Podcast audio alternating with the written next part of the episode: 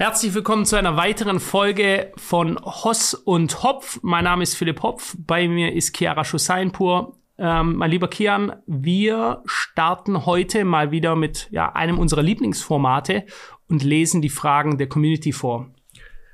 Genau, ich grüße dich zurück, Philipp. Ich grüße die Community. Viele von euch geben uns immer zu bekennen, dass euch diese Podcast-Folgen besonders interessieren, weil wir einfach viele verschiedene Themen besprechen mindestens drei, manchmal vielleicht sogar mehr, wenn wir die Fragen schaffen, kürzer zu beantworten. Und wir versuchen es eigentlich auch immer. Nur fällt uns dann doch so viel ein zu jeder Frage. Aber ich würde sagen, lass uns nicht zu lange drum reden. Lass uns mit der ersten Frage anfangen. Ich habe jetzt hier mal die erste Frage für dich am Start, Philipp. Und ich lese sie mal vor. Mich würde eure Meinung zum Thema Studium interessieren. Wenn ihr jetzt entscheiden müsstet, würdet ihr euren Kindern empfehlen, zu studieren. Hm. Hast du studiert, Kian? Also ich war sechs Semester in der Humboldt-Universität in Berlin für Rechtswissenschaften eingeschrieben. Also, dann warst du sechs Semester länger eingeschrieben als ich, ja. Also vielleicht mal ganz kurz zu meiner äh, Schulkarriere, die nicht zum Nachahmen gedacht ist. Äh, ich war, ich war mal auf der Hauptschule sogar. Also ich bin mal vom Gymnasium durchgefallen in der siebten Klasse oder so. Und dann habe ich gedacht, wenn ich auf der Hauptschule weitermache, dann springe ich sofort wieder hoch. Äh, long story short, ich habe in einem Jahr nicht ein einziges Mal meine Hausaufgaben gemacht. Das war eine wirklich eine schwer erziehbare Klasse vom Allerfeinsten. Da sind vier meiner Klassenkameraden sind heute auch gestorben aus unterschiedlichen Gründen, äh, Drogen, äh, Selbstmord und so weiter. Es war eine heftige Klasse. Ich habe äh, dann dreimal die elfte Klasse äh, wiederholt. Das geht eigentlich in einer Klassenstufe nur zweimal. Ich habe aber eine Oberschulamt-Sonderlizenz bekommen, weil ich auf der internationalen Schule war, gesagt habe, das ist ja nicht wie Abitur, das ist eine andere äh, Abstufung und dann durfte ich noch mal die, das dritte Mal die elfte Klasse machen. Da bin ich damals war ich im Internat in in Königsfeld im Schwarzwald, Grüße gehen raus. Ähm, und äh, da haben sie mich dann zu den Osterferien entlassen, weil äh, sie mich dort nicht mehr haben wollten. Gab es diverse Gründe dafür. Und äh, deswegen, ich habe eine Universität noch nie von innen gesehen. Ja, würde ich aber meinen Kindern grundsätzlich empfehlen, eine höhere Schulbildung anzustreben? Ich würde sagen, ja. Ja, das ist zwar immer individuell abhängig. Wenn ich jetzt beispielsweise so einen Sohnemann wie den Kian hätte, der, äh, keine Ahnung, mit 14, 15, 16 schon irgendwie in seinem Kämmerchen sitzt und, und äh, Homepages zusammenbaut und irgendwas programmiert oder so und ich sehe, der ist, äh, der ist the brain, dann weiß ich nicht, ja, wenn er sagt, Papa, ich habe hier eine krasse Geschäftsidee, ich treibe das voran und dann würde ich sagen, okay, äh, zeig her und ich sehe, der macht das, der pusht das, dann könnte es auch sein, ich sage, folge deinem Weg, ja, ja, also das ist wirklich individuell abhängig. Grundsätzlich würde ich aber sagen, in der Universität lernt man zu lernen. Ja? Man lernt man, man lernt, wie man strukturiert etwas aufarbeitet, strukturiert, ja, sich auf Arbeiten, auf große Projekte vorbereitet, wie man Daten sammelt. Es gibt also auch durchaus positive Dinge in der Universität und Dinge, die lernst du vielleicht auch nur in der Universität. So, deswegen, ich habe da keine klare Meinung dazu, ob ich 100% einem Kind raten würde, zu, zu studieren. Ja, aber ich fand doch deine Antwort ganz gut. Ich hätte sie auch ähnlich beantwortet, die Frage. Ich würde sagen, es ist auch ganz stark vom Kind abhängig. Wenn ich einen Sohn habe, wo ich merke und sehe, der ist sehr, sehr gut in der Lage, sich außerhalb der Schule, sei es über welche Wege auch immer, mittels Internet oder was auch immer, sich Dinge beizubringen und kriegt das auch sehr, sehr gut hin, ähm, in verschiedensten Bereichen, dann würde ich ihn nicht dazu zwingen. Dann würde ich ihn darum fragen, was er machen möchte. Ich würde ihm trotzdem die Benefits eines Universums so präsentieren. Und ich würde sagen, die Vorteile, die du trägst, wenn du irgendwo studieren gehst, und das ist der Vorteil, den ich damals gesehen habe. Übrigens noch mal kurz hier, äh, um, um den Witz zu beenden. Nein, ich habe auch nicht studiert. Ich war zwar eingeschrieben, aber ich habe nicht studiert.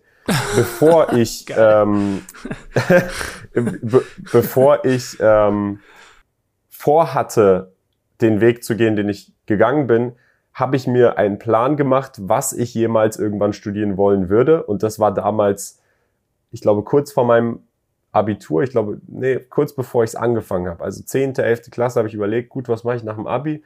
Wenn ich bis dahin noch nichts gefunden habe, womit ich Geld verdiene, dann habe ich gesagt, okay, ich werde studieren. Natürlich, Eltern wollten auch, dass du studierst, aber ich habe mir gedacht, okay, der Grund, warum ich studieren möchte, ist, wo finde ich sonst Personen, die potenziell mit mir zusammen ein Unternehmen starten würden. Ich werde sie wohl sicher nicht auf der Straße zufällig finden oder in einem Café, sondern wenn ich jetzt Wirtschaftsinformatik studieren gehe, ist die Wahrscheinlichkeit höher, dass ich da vielleicht jemanden finde, der auch interessiert am Programmieren ist, der auch interessiert an Wirtschaft ist, mit dem ich dann potenziell Projekte starten kann, befreundet sein kann, Dinge austauschen kann.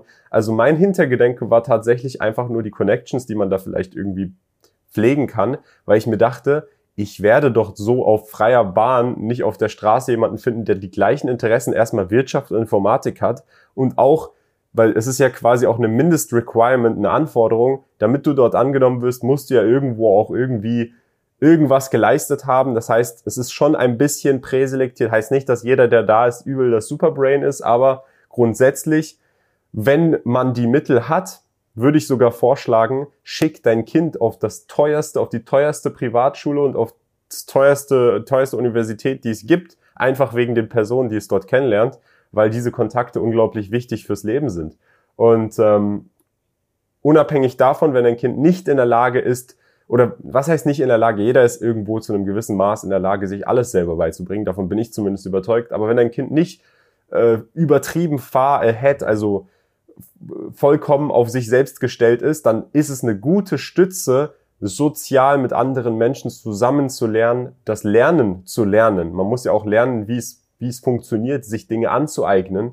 Und das kann man gut in, in einer höheren Schulbildung, sei es Abitur, sei es Studium. Deswegen auf jeden Fall, äh, ja, würde ich das, würde ich, wie gesagt, ich würde diese Benefits des Studierens meinem Kind präsentieren und ihm sagen, er soll versuchen, sich das Maximum davon abzugreifen. Aber sollte ich feststellen, dass es mein Kind ausbremsen würde, potenziell von Dingen, die er sonst machen würde, die vielleicht sogar erfolgreicher sind, dann würde ich es auf jeden Fall nicht zwingen. Ja, also da sind wir beide gleichermaßen. Zwingen, zwingen ist sowieso äh, Zwang schafft bringt gar nichts. Ja? Also äh, zwingen ist ja, wissen wir alle, jemanden zu zwingen zu irgendwas bringt nichts. Ob den Partner, ob das Kind, ob sonst irgendjemand. Menschen müssen am Ende selbst eine Entscheidung treffen. Du kannst sie leiten, du kannst mit gutem Vorbild äh, vorausgehen. Du kannst alles versuchen, sachlich darzulegen, mit jemandem zu sprechen, aber zwingen ist am Ende äh, ist ziemlich sinnlos, ja? vor allem bei, bei, bei den Kindern oder so, weil wenn sie das nicht machen wollen und dann quälen sie sich irgendwo durch, äh, das bringt nichts, das ist verschwendete Zeit. Okay, Top-Antwort, Kian, finde ich, da sind wir unserem erzieherischen Rahmen hier jetzt gerade äh, nachgekommen. So, was habe ich denn? Da schreibt äh, Marco Polo 4065 eine wichtige Frage an euch. Redet ihr über solche Themen auch mit euren Familien? Also ich schätze mal, dass damit gemeint sind jetzt die Themen, die wir im Podcast besprechen, sehr brisante Themen. Redet ihr mit denen auch mit euren Familienmitgliedern oder haltet ihr da komplett euren Mund? Ich habe das Gefühl, je mehr Themen man anspricht, bespricht, für desto verrückter hält man mich. Soll ich mal als erstes antworten, Philipp? Gerne. Schieß los also erstmal grundsätzlich, das ist vielleicht ein, ein Social-Tipp, den man jedem Menschen irgendwie irgendwo auf dem Weg mitgeben kann.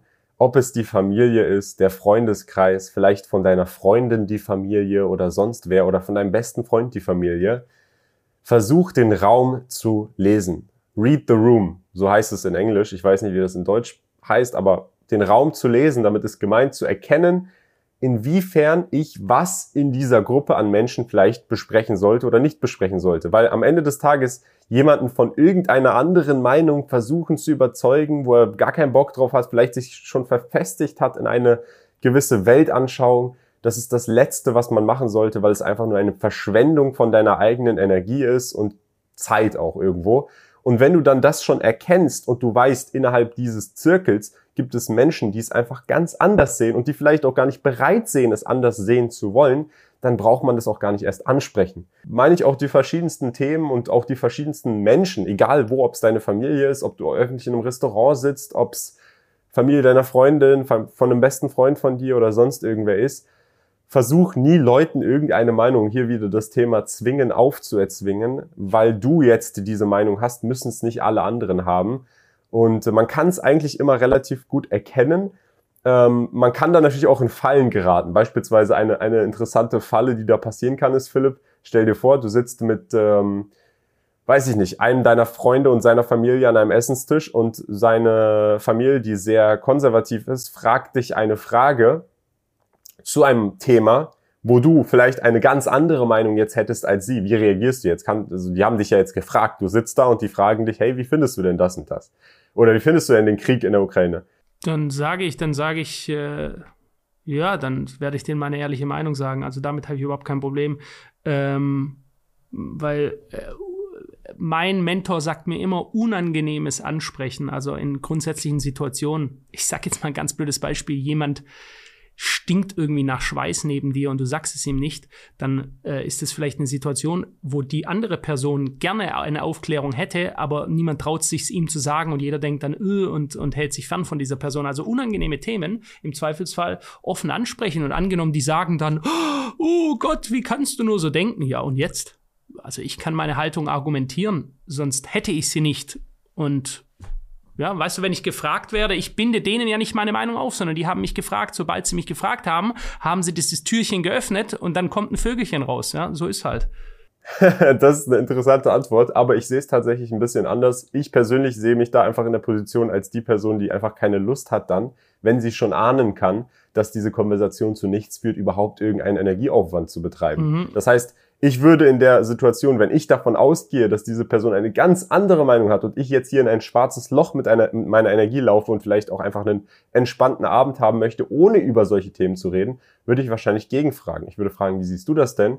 Und äh, dann abhängig von der Gegenantwort würde ich dann einfach nichts dazu sagen okay. ähm, und, und das Thema wechseln. Aber ich würde auch natürlich grundsätzlich, wenn mich jemand fragt, eher dazu tendieren wollen, meine Meinung auszusprechen, vor allem wenn es jetzt jemand ist wie ein Freund von mir oder mit jemandem, mit dem ich Zeit verbringe. Aber wenn es dann die Familie von jemandem ist und du willst jetzt nicht unnötig eine Diskussion irgendwo starten, weil du dir denkst, hey, warum überhaupt? Ich, ich sehe diese Person wahrscheinlich eh nicht mehr und es interessiert mich jetzt auch nicht, diese Person überzeugen zu wollen. Da gibt's nämlich einen interessanten Satz von äh, Satoshi Nakamoto, dem Gründer von Bitcoin. Ich glaube, es ist einer der letzten Sätze, die er damals auf dem Bitcoin-Forum geschrieben hat. Ähm, er hat geschrieben, wenn du es nicht verstehst, habe ich keine Zeit, es dir zu erklären. Und ähm, das, da muss man oft im Leben einfach über den Sachen stehen, meiner Meinung nach, und einfach sich bewusst darüber sein, hey, meine Zeit muss ich jetzt hier nicht verschwenden, wenn man merkt, es macht gar keinen Sinn.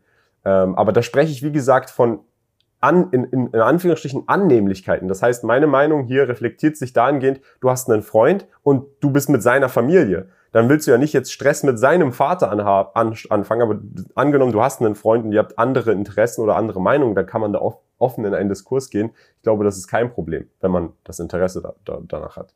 Ja, also ich bin, ich bin an sich, ich sehe das, ich sehe das ganz, also der, du hast den, den springenden Punkt und die Hauptaussage hast du gleich am Anfang gebracht.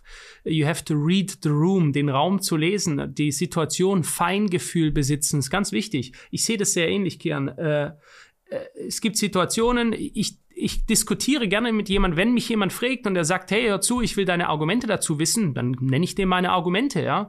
Ähm, aber genauso auch, wenn ich jetzt äh, wenn ich jetzt beispielsweise spüren würde, ich bin mit einem krassen als Beispiel, ich sitze jetzt da und esse ein Steak und ich habe irgendwie einen militanten Veganer neben mir und ich wüsste jetzt geht, wenn ich jetzt ein Wort sage, dann geht eine Diskussion los die ganze Zeit und dann ist bla bla bla. Warum isst du dieses Steak? Ja, da würde ich auch sagen, Alter, geh mir nicht auf den Sack und fertig. Ja. ähm, ganz klar, da bin ich bei dir, ja. Aber wenn mich jetzt einer, ich habe, ich saß schon mal mit ein sehr interessantes Gespräch geführt mit einem, äh, das ging so über drei vier Stunden an einem Abend. Das haben wir auch recht zivilisiert geschafft mit einer Person in der Mitte, mit einem Mädel von der Antifa oder die der Antifa sehr nahe steht, die äh, in ihren Ferien, äh, äh, sehr hübsches Mädel, die in ihren Ferien immer wieder in Flüchtlingsheime, wirklich in andere Länder gegangen ist, so auf eine griechische Inseln und so, wirklich unter Einsatz fast unter Einsatz ihres Lebens. Also die hat mir selber erzählt, wie sie mehrmals fast vergewaltigt wurde, aber gleichzeitig wieder, das ist so toll, was ich mache und so und ich gehe jetzt die nächsten Ferien dahin und so. Da habe ich mir auch gedacht, da haben wir schon eine krasse, da sind schon Welten aufeinander geprasselt von der Einstellung, aber eben zivilisiert, ja. Ich fange nicht an den anderen, hey, du spast, äh, dass du so denkst, sondern ich kann meine Argumente darlegen, die andere Person kann ihre Argumente darlegen und wenn wir uns treffen in der Mitte, dass wir wirklich tolerant sind, wirkliche Toleranz, Dominanz. Ich muss also nicht die, äh, die Position der anderen Person haben, sondern ich bin gefestigt in meiner Posi äh, Position. Wenn die andere gefestigt ist in ihrer Position, whatever, dann gehen wir wieder auseinander, er erkennen an, dass wir unterschiedlicher Meinung sind und fertig. Also ja, im Großen und Ganzen sehe ich das genauso wie du. So. Ich bin jetzt dran mit der nächsten Frage, richtig? Ah, du bist dran, okay. Okay, let's go. Ja, genau, abwechselnd. Ich habe, äh, gut, ich habe zwei sehr unterschiedliche Fragen. Ähm, ich behalte mal die, die ähm, aufregende Frage fürs Ende. Erstmal die mildere Frage, inwiefern haben sich Freunde mit dem Erfolg verändert? Wie geht ihr mit neuen Freundschaften um oder geht ihr sie ein? Also grundsätzlich Freundschaften eingehen ja, ich blocke Menschen nicht ab. Ich muss selber, ich selber merke, dass ich mehr lernen muss, mich auch zurückzunehmen, weil durch die exponierte Situation, die wir jetzt hier haben, eben, dass wir in der Öffentlichkeit stehen, gibt es eben, Menschen sind unterschiedlich und es gibt Leute, die sind vereinnahmender, ja, die, hier, ich will dich kennenlernen, Kaffee trinken und so und ich sag, sorry, ich habe keine Zeit, ich kann, ich krieg solche Angebote zehnmal am Tag, Kian, du weißt es selber, ja. Der Kian ist eher so jemanden, der ist mehr self-protective, macht er auch klüger wahrscheinlich. Ich bin mehr so, ich, ich treffe mich dann auch gerne mal mit. Ich habe auch schon tolle Leute kennengelernt, ohne Frage. Aber äh, man muss einfach, man muss, die eigene Zeit ist extrem wertvoll, ja, und sie läuft ab wie eine Sanduhr. Wir laufen alle dem Tod entgegen. So ist es, so ist es einfach, ja, das, so ist das Leben. Es wird sehr schnell wieder aus sein. Wir werden alt sein, irgendwann sterben wir. Deswegen ist es wichtig, den Tag zu nutzen, die Zeit zu nutzen äh, und eben für die eigenen Ziele. Und das muss jeder machen. Aber eigene Freunde. Also Kian, ich bin offen. Wir, wir sind ja auch, wir haben uns ja auch kennengelernt, weil der Kian mich äh, mir eine Nachricht auf, äh, auf WhatsApp geschrieben hat und so ist dieses ganze Ding, der ganze Podcast entstanden. Also wenn wir da nicht offen wären für andere Personen, dann wäre das nicht passiert. Genau, naja, wir haben uns kennengelernt, weil du mir erstmal eine E-Mail geschrieben hast, wir uns dann in Berlin getroffen haben, aber der Richtig. Podcast und wie wir uns wirklich kennengelernt haben, ist dann erst danach passiert, weil dann war ich ja in Stuttgart und du in Dubai genau. und diese ganze Geschichte. Ich bin da ein bisschen mehr protective, wie du gerade gesagt hast, weil ich persönlich viel Wert auch darauf lege, grundsätzlich, das ist ein sehr, sehr großer Punkt, meine Energie zu schützen. Aber mhm. wenn ich, wenn ich in, in einem Umfeld auf jemanden treffe, wo ich weiß, dass keine Hintergedanken möglich sind für irgendetwas, dann äh, und die Person ist angenehm, dann nehme ich die auch gerne in meinen Freundschaftskreis auf. Natürlich nicht in meinen engen Freundschaftskreis, weil das ist ja bei jedem so, du nimmst jemanden erstmal als Freund in, in einen grundsätzlichen Freundschaftskreis aus und dann, wenn überhaupt, kommt diese Person immer enger in deinen Freundschaftskreis rein und nicht direkt von Tag eins auf den anderen Best Friends. Aber ähm, ich bin da sehr, sehr protective und äh, ich ich meine, eine Sache, die viele Menschen falsch verstehen, grundsätzlich im Leben, wo man jetzt vielleicht auch mal drauf eingehen kann. Und das hat vielleicht jetzt auch nicht nur was mit mir und Philipp zu tun, sondern da, da sehen sich vielleicht auch die meisten Mädels in einer Situation, die denken, viele Leute wollen einfach nur mit ihnen befreundet sein. Wenn ein Typ mit einem gut aussehenden Mädel befreundet sein möchte und dieses Mädel dann auf ein Boot, sagen wir mal, einlädt, und äh, sagt, hey, wir sind doch nur Freunde und das Mädel geht auf dieses Boot und möchte dort dann übernachten oder was auch immer, da kann ich euch garantieren, dass dieser Typ zu 99 Prozent der Fällen einen Hintergedanken hat. Und dieser Hintergedanke hat nichts mit unconditional friendship zu tun, weil das Boot kostet Geld, ähm, der, selbst wenn das Boot seinen Eltern gehört, kostet der Charter Geld, das, der Sprit kostet Geld, der Captain kostet Geld, die Crew kostet, alles kostet Ressourcen, für die Arbeit äh, ausgegeben werden musste. Und jetzt glaubst du, diese Person lädt dich einfach nur ein, weil wir befreundet sind. Deswegen sollte man grundsätzlich im Leben, egal welche Freundschaft, immer versuchen, Hintergedanken von einer anderen Person auszuschließen. Und Mädels haben da oft das Problem, dass sie das einfach nicht machen oder weil sie einfach zu naiv sind und denken, oh, die wollen mit mir befreundet sein, oder vielleicht auch einfach ausblenden. Und ähm, ich persönlich habe viele gute neue Freundschaften gemacht, zum Beispiel auch als ich nach Dubai ausgewandert bin, habe ich viele Locals in Dubai getroffen, die rein gar nichts mit der deutschen Sprache, Deutschland, äh, irgendwelchen gleichen Dingen wie mir oder meiner Vergangenheit zu tun haben, nicht wissen, wer ich bin, nicht ein einziges Wort vom Podcast, YouTube-Kanal, sonst was gehört haben, mit denen ich aber sehr, sehr gut befreundet bin. Wir haben ähnliche Interessen, wir reden auch über die äh, Weltwirtschaftslage, aber bei diesen Menschen weiß ich einfach, es gibt keinen Hintergedanken. Er hat nichts davon mit mir abzuhängen, ich habe nichts davon mit ihm abzuhängen, außer dass wir uns gegenseitig freundschaftlich ergänzen, indem wir Spaß miteinander haben, eine schöne Zeit haben. Und äh, das sollte man anstreben und wenn man das Gefühl hat, jemand hat Hintergedanken, sollte man ähm, das pro, zur Probe stellen. Man sollte nicht mit Personen befreundet sein, die nur wegen dem oder nur wegen das mit dir befreundet sind unterschreibe ich genauso. Ist definitiv etwas, wo ich mir noch eine Scheibe abschneiden kann, mehr self-protective zu sein, hat er auch wieder gut ausgedrückt, was die eigene Energie angeht, ja, weil vieles laugt einfach auch aus.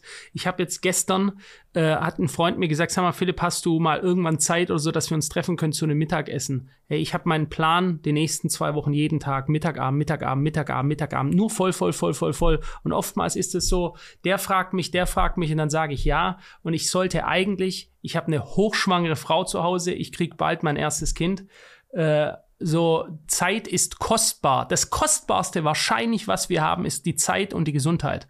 Äh, und ähm, ja, damit muss man wirklich äh, sehr protective umgehen und das hat der Kian schon sehr gut begriffen. Ja? Kann, man, kann man sich was abschauen und ist etwas, was man auch schulen muss, um sich da nicht breitschlagen zu lassen. Okay. Eine Frage, die ich jetzt nochmal aufrufen werfe, du hast sie vorher schon ein bisschen angesprochen. Ich finde, das ist aber, man kann da nochmal drauf eingehen. Und zwar wird geschrieben, ich habe eine Frage bezüglich den Privatschulen.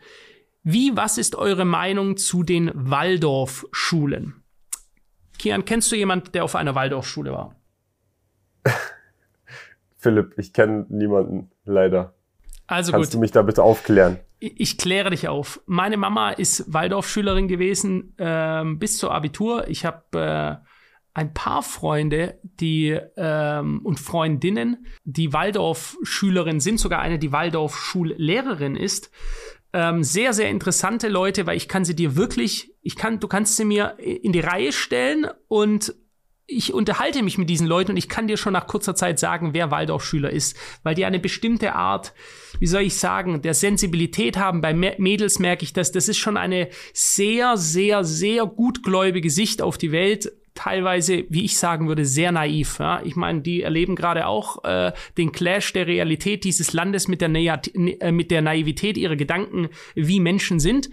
Ähm, Waldorfschule ist eben ein, äh, ein anderes Schulkonzept, finde ich aber grundsätzlich durchaus interessant. Was denke ich über Privatschulen? Kian hat es ja vorher schon gesagt. Ich finde, das wird immer wichtiger äh, sich in der Lage, in der Lage zu sein, Optionen zu haben, sich auszusuchen, wo man seine Kinder auf welche Schule schickt, weil wenn wir uns die Public Schools, die öffentlichen Schulen anschauen, nicht nur, dass es dort an allen Ecken und Enden fehlt, dass diese renovierungsbedürftig sind, diese Lehrermangel ohne Ende haben, dann kommt noch der ganze Thema der Frühsexualisierung der Kinder dazu, welches reingepusht wird ohne Ende, eine Indoktrinierung, eine gewisse Agenda, die dort durchgepusht wird. Man muss sich nur die neuen Schulbücher anschauen, Klimahysterie, das ist ja schon Grundsatzidee, den Kindern Angst zu vermitteln, ist auch alles faktisch belegt.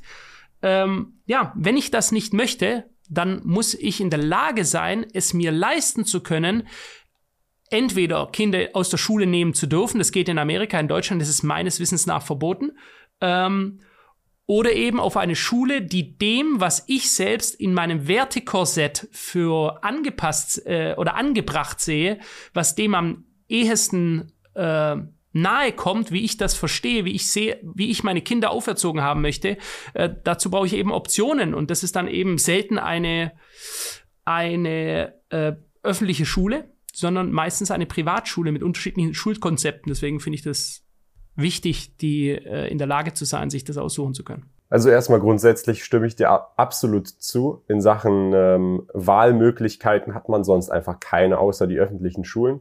Es gibt mit Sicherheit öffentliche Schulen, die weniger schlimm sind. Es gibt aber mit Sicherheit keine einzige öffentliche Schule, bei der man sagen würde, die ist richtig gut. Ich muss an dieser Stelle sagen, ich war ja auch auf öffentlichen Schulen, ich war auf keiner Privatschule und ich habe es ja auch irgendwie hinbekommen. Also möglich ist es auf jeden Fall. Auch da ein, ein Kind, das sich nicht manipulieren lässt, das in der Lage ist, selbst zu denken, selbst zu lernen, wird auch in der schlechtesten Schule aus dem schlechtesten Loch herauskommen, positiv. Aber umgekehrt, ein Kind, das sich sehr manipulieren lässt, das vielleicht ein, eine, eine Schwäche im Charakter hat, wird auf einer Privatschule untergehen. Ich habe Freunde, die sind beispielsweise hier eine Story. Ich habe Freunde, die sind aus der teuersten, glaube ich, Privatschule der Welt, La Rosée. Und ich lerne auch ab und zu immer mal wieder Leute über Social Circuits kennen und die Erfahrungen sind sehr unterschiedlich. Die einen sagen, ja, da waren alle Kinder schon sehr, sehr früh sexuell und alle haben Drogen genommen und getrunken und da, da geht dein Kind unter. Der andere sagt, hey, das war voll gut. Dann sagt wieder ein anderer, ich bin froh, dass ich damals so stark gewesen bin, sonst wäre ich da komplett gemobbt worden. Also man kann das schon nicht so pauschalisieren. Es gibt auf jeder Schule, egal ob es privat ist, nicht privat, schon auch sozial verschiedene Schwierigkeiten für Kinder, die sie meistern müssen. Aber grundsätzlich, das, was ich vorhin ja auch schon gesagt habe, auf einer Privatschule, die weiß ich nicht, wie viele Tausende von Euros im Jahr kostet, 50.000 Euro, 40.000 Euro, wird dein Kind wahrscheinlich eher andere Kinder kennenlernen, die vielleicht in irgendeiner Weise irgendwann einen guten Kontakt darstellen können. Jetzt nicht nur, oh, das sind nur jetzt wichtige Kontakte, sondern wenn sich dein Kind mit jemandem anfreundet und diese Person dann auch noch zusätzlich ein guter Kontakt sein kann, ist es ja eine Win-Win-Situation. Und warum sollte man, es gibt ja, da haben wir auch schon einen Podcast drüber gesprochen, Luck Surface Area. Also es gibt Menschen, die sagen, ich habe Glück und es gibt Menschen, die sagen, ich habe mich in eine Position gebracht, Glück zu haben. Ich kenne nämlich jemanden, der war auf einer anderen Privatschule in, ähm, in der Schweiz, ich glaube Leysen American School, irgendwie sowas. Und der hat dort jemanden aus einer der Königsfamilien der arabischen Länder getroffen, ist mit dem sehr, sehr gut befreundet gewesen, wohnt jetzt in einem dieser Länder. Ich möchte jetzt das Land natürlich nicht nennen, weil ich da nichts liegen möchte oder so, und macht mit Hilfe seines Kontaktes seine ganzen Geschäfte. Alle Geschäfte, verdient unglaublich viel Geld, ihm geht's mega gut. Das wäre ja niemals so entstanden. Und äh, ich hatte zum Beispiel nie diese Möglichkeiten. Ich bin jetzt auch nicht traurig darüber oder so, aber wenn, wenn, wenn man die Möglichkeit hat. Warum nicht? Aber wie gesagt, ein charakterschwaches Kind kann auch auf dieser Schule untergehen und ein charakterstarkes Kind kann auch auf der schlimmsten Schule der Welt zu etwas sehr, sehr Gutem am Ende rauskommen oder nach der Schule ist es so impactful ist es dann vielleicht doch auch nicht. Mm, Kian, da, da möchte ich doch, also du redest jetzt von den Ster du, du gehst, der Mensch geht immer von sich selber aus, deswegen ist völlig verständlich und du vergleichst deinen Weg eben, kannst du ja auch nur. Äh, ich möchte aber sagen, das Schulsystem hat sich auch noch mal ganz massiv geändert, seitdem wir aus der Schule raus sind. Der demografische Wandel in diesem Land hat sich so massiv geändert, ja, dass viele Lehrer, ich sehe es ja, Kunden von uns bei der HKCM, wie, wie oft die angeschrieben werden, die mir erzählen, wir hatten das, das letzte Mal schon, es wird kaum noch Deutsch gesprochen in den Schulen.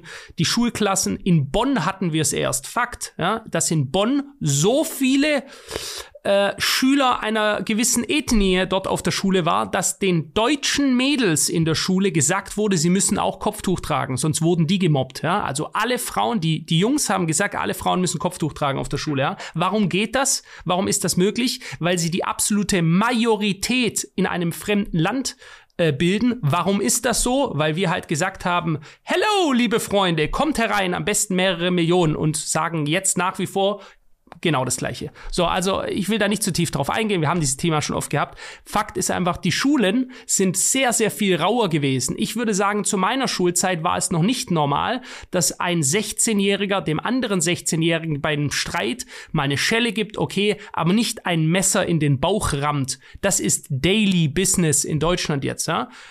Bei mir, zu meiner Zeit, war es nicht normal, dass in den Schwimmbädern, die geschlossen werden müssen, weil jeden einzelnen Tag Massenschläge Schlägereien dort sind und teilweise am, helligsten, am helllichten Tag Frauen dort, die irgendwo blöd hinter den Baum laufen, wo zehn Jungs stehen und dann werden die mal kurz Gruppen vergewaltigt. Fakt einfach. Wir wissen es alle. Vor ein paar Monaten hätten noch ein paar Leute versucht, das abzustreiten. Das ist Fremdenhass. Wir wissen aber, es ist Fakt. Ja?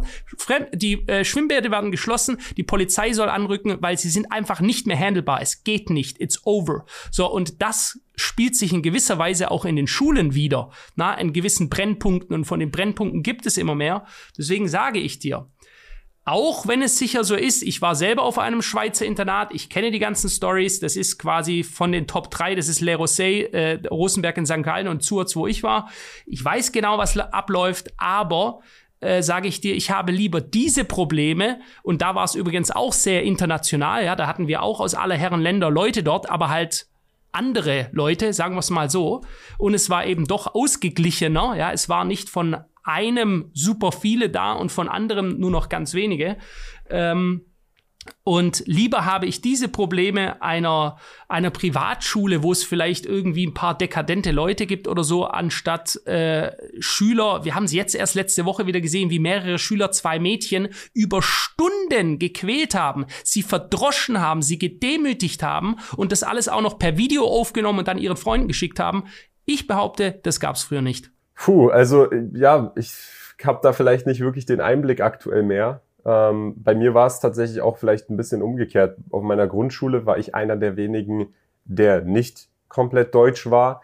Auf meiner Oberschule war schon, war es einfach ein guter Mix. Es gab viele Russen, es gab viele Deutsche, es gab auch, es, also es gab viele verschiedene Nationalitäten. Grundsätzlich vielleicht ein Tipp für Menschen, die nicht in der Lage sind, ihr Kind jetzt auf eine Privatschule zu schicken. Ich würde vielleicht die öffentliche Schule raussuchen, die am meisten Variation in Nationalitäten hat.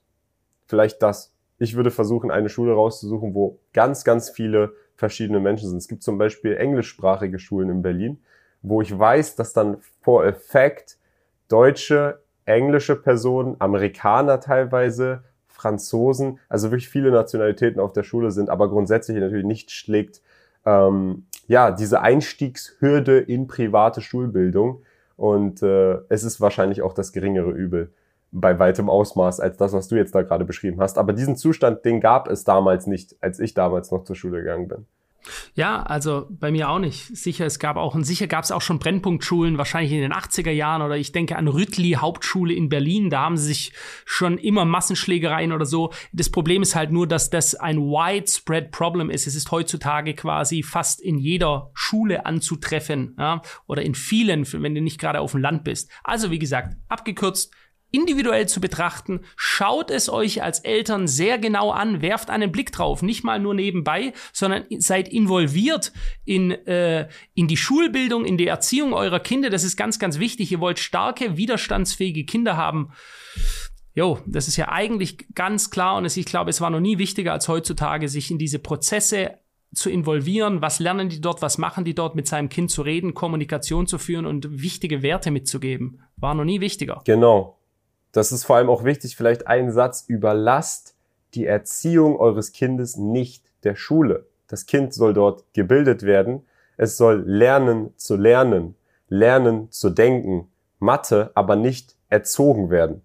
Und äh, das ist vielleicht ein wichtiger Punkt. Man kann es nur überprüfen, indem man selber Einblicke hat und äh, sich Zeit dafür nimmt. Das ist vielleicht ganz wichtig genau. an dieser Stelle. Genau, ganz so. richtig. So, Kian, machen wir noch eine Frage. Ähm, ich lese mal vor, was machen Kian und Philipp eigentlich in ihrer Freizeit? Habt ihr echte Hobbys? Kian, hast du ein Hobby?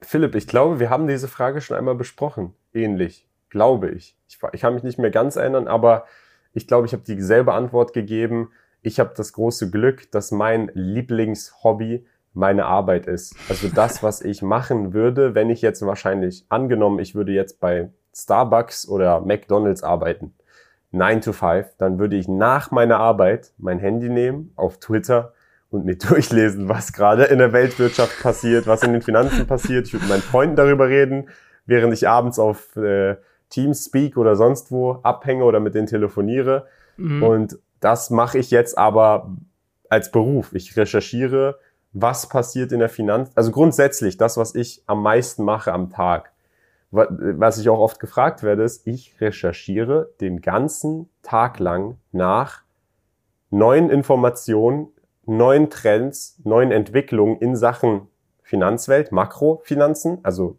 die gesamten traditionellen Finanzen, Arbeitslosenquoten, was passiert in Amerika, weil das am Ende den Takt angibt. Es gibt die Richtung an. Und dann, wenn ich die Richtung erkannt habe und mir auch darüber sicher bin, welche Richtung die Finanzwelt sich bewegt, dann schaue ich mir intrinsisch in den Markt und die Assetklassen, die mich interessieren. Aktuell ist es Krypto. Ich habe eine Zeit lang auch ein paar Forex-Bewegungen gehandelt, weil ich einfach mein eigenes Kapital in verschiedene Währungen rumbewegt habe. Ich habe mir Staatsanleihen angeschaut, aber aktuell ist es Krypto. Dann schaue ich mir da in Krypto nochmal Sachen an. Wegen meinem Kanal schaue ich mir Sachen an. Also das ist das, was mir tatsächlich am meisten Spaß macht. Ich sitze vor Twitter oder Telegram und schaue mir an, was, was so gerade abgeht und äh, versuche damit Entscheidungen zu finden. Aber unabhängig jetzt davon habe ich auch Spaß an einigen Sportarten. Jetzt im Sommer macht mir das Schwimmen Spaß. äh, Tauchen mit so Tauchmasken, Pedal-Tennis, ähm, all diese ganzen Sachen, irgendwo mit Freunden was essen gehen, äh, über, über Dinge. Am interessanten finde ich es, mit Freunden über interessante Themen zu sprechen in einem ruhigen Umfeld, ähm, seien es Verschwörungstheorien oder, oder einfach nur das Weltgeschehen.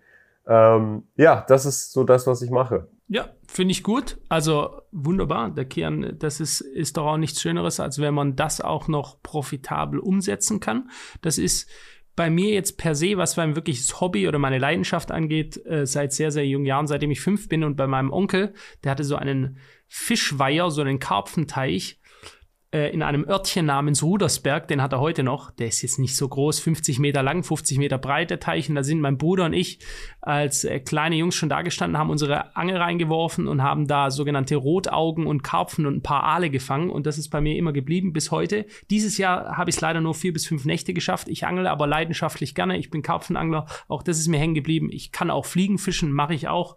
Aber grundsätzlich ist es mein Ausgleich vor Multiscreens sitzen äh, die ganze Zeit nur eben das, was jetzt Kian beschrieben hat, das mache ich ja auf meine Art und Weise auch. Ich brauche aber auch immer mal wieder etwas, um rauszunehmen, um quasi nicht nur blaues Licht von diesen Bildschirmen äh, mir in den Schädel reinzutrümmern. Äh, denn ich merke auch, das ermüdet mich äh, und es macht mich nervös auch. Ich bin abends dann teilweise richtig so, pff, ich habe so viel gelesen, so viel geresearched. So, und als Klau Ausgleich gehe ich immer wieder, pack mein ganzes Auto voll mit meinem Zelt, meinen Angelsachen, fahre an den See der sehr, sehr schön gelegen ist in der Nähe von Stuttgart. Und da sitze ich dann mehrere Tage, zwei oder drei Nächte mit meinem Zelt, habe also wirklich ein Zelt, einen Kocher, mache mir mein eigenes Essen, bin alleine, quatsch mit niemandem, guck auf den See raus, check meine Routen, fange Fisch oder nicht, ist eigentlich nicht mehr so wichtig für mich. Mir geht es eigentlich nur darum, dass ich also quasi auch mal rauskomme mit der Natur, barfuß laufen kann auf dem Gras und so. Einfach einen, einen schönen Ausgleich zu dem, was ich normalerweise mache. Kann ich jedem auch nur raten, sowas zu finden, wo ihr euch selbst findet und äh, wo, wo ihr Zeit mit euch selbst ver, verbringen könnt. Jo, das war's. Ja, guter Abschluss, würde ich sagen, zum Podcast. Freunde, lasst uns gerne weiter Fragen unter diesen Fragen-Podcasts wissen für den nächsten und äh, dann ansonsten jeden Montag, jeden Freitag, 19 Uhr auf allen Podcast-Plattformen. Philipp, eine Sache an dieser Stelle, die mal erwähnt werden muss. Wir sind aktuell auf Spotify und ich würde sagen, Spotify ist da schon das Maß der Dinge, weil die meisten Menschen auf Spotify Podcasts hören, sind wir aktuell unter den Top 10 Podcasts in Deutschland. Alter, wie Zuletzt, krass, als ich geschaut habe, waren wir Nummer 7 an dem, ich glaube, das war Sonntag. Also Nummer sieben in ganz Deutschland und das, obwohl in Verhältnis, wenn man sich anschaut, wer dort sonst in dieser Liste ist. Alle anderen Personen haben sonst Medien mit einer Reichweite von eine Million, zwei Millionen, drei Millionen Menschen, die die sonst normalerweise auf ihren anderen Medien betrachten. Bei uns ist es tatsächlich so, wir haben eine ganz separate Audience von unseren eigentlichen Medien, was ja bei dir der traditionelle Finanzkanal ist, bei mir ist es mein Krypto, also Neufinanzkanal. Also wir haben eigentlich Finanzkanäle, die halt ihre Hörerschaft haben. Und dann haben wir einen ganz separaten Podcast, der sich von selbst seine eigene Hörerschaft aufgebaut hat und jetzt dort in diesen Rängen mit den Leuten ähm, kompetiert. Und das ist halt wirklich eine mega Errungenschaft. Das wollte ich an dieser Stelle einmal erwähnen. Fettes Dankeschön an jeden, der den Podcast hört, der den favorisiert, der den unterstützt und auch teilt. Vor allem, wenn wir über kontroverse Themen reden ähm, in der Kategorie Gesellschaft und Kultur, was die Kategorie ist, die wir angegeben haben, glaube ich, weil es einfach die einzige war, die irgendwie gepasst hat, sind wir sogar Platz eins. Da sind das wir einfach so mal krass, Platz eins. Wirklich krass. Um es mit den Worten von Conor McGregor zu sagen, we're not here to take part, we're here to take over. Also, damit euch alle eine schöne Woche und bis bald. Ciao, ciao. Bis dann. Ciao.